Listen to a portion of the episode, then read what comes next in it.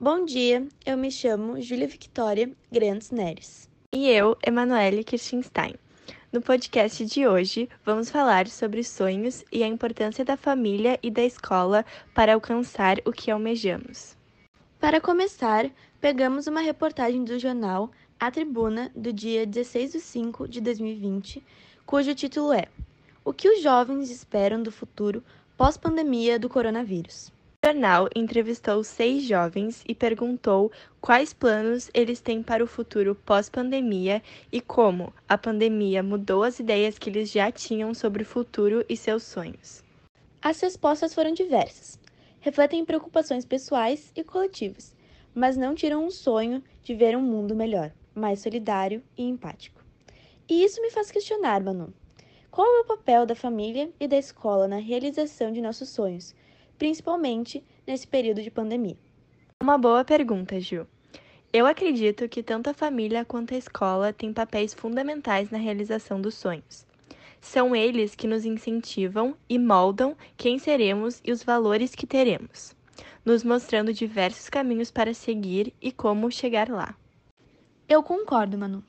Para mim, a educação hoje é um reflexo de várias décadas de aperfeiçoamento na forma de ensinar e no que é ensinado. As escolas hoje incentivam muito mais os seus alunos nas áreas criativas, artísticas, econômicas, além de mostrar a importância do crescimento emocional, tirando assim os alunos de um padrão e dando liberdade para seguirem no que mais se identificam. Realmente, Ju. Essa nova geração que está por vir verá o mundo de uma forma totalmente diferente. A partir dos aprendizados escolares que tu citou antes, os futuros adultos poderão repensar diversas atitudes e ver que há coisas muito mais importantes do que ser bem-sucedido financeiramente.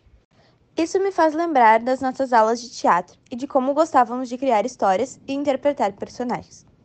Por mais que, na maioria das vezes, nossos teatros fossem sem noção, mesmo não percebendo, eles nos incentivaram em nossas escritas e redações, além de possibilitar diversas formas diferentes de ver e interpretar o mundo. É verdade.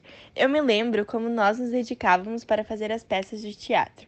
E tu lembra como a gente adorava desenhar e criar os nossos próprios figurinos? Lembro! Tu passava as outras aulas inteiras desenhando eles nas últimas folhas do teu caderno. Acho que eu tenho esses desenhos até hoje.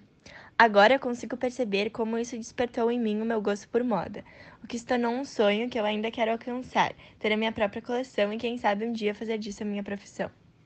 A escola também nos apresentou diversas pessoas que suas trajetórias de vida serviram de inspirações para a minha trajetória.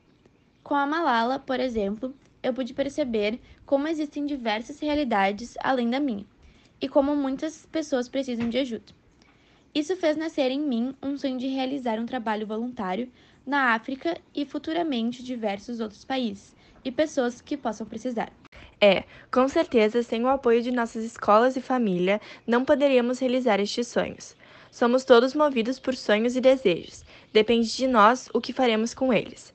Faça o que você puder pelos seus sonhos, lembrando sempre que não podemos ficar obcecados por sonhos futuros e esquecer do presente. Exatamente. Não vale a pena mergulhar nos sonhos e esquecer de viver. Bom, gente, esse foi o podcast de hoje. Espero que vocês tenham gostado. Vejo vocês na próxima. Tchau!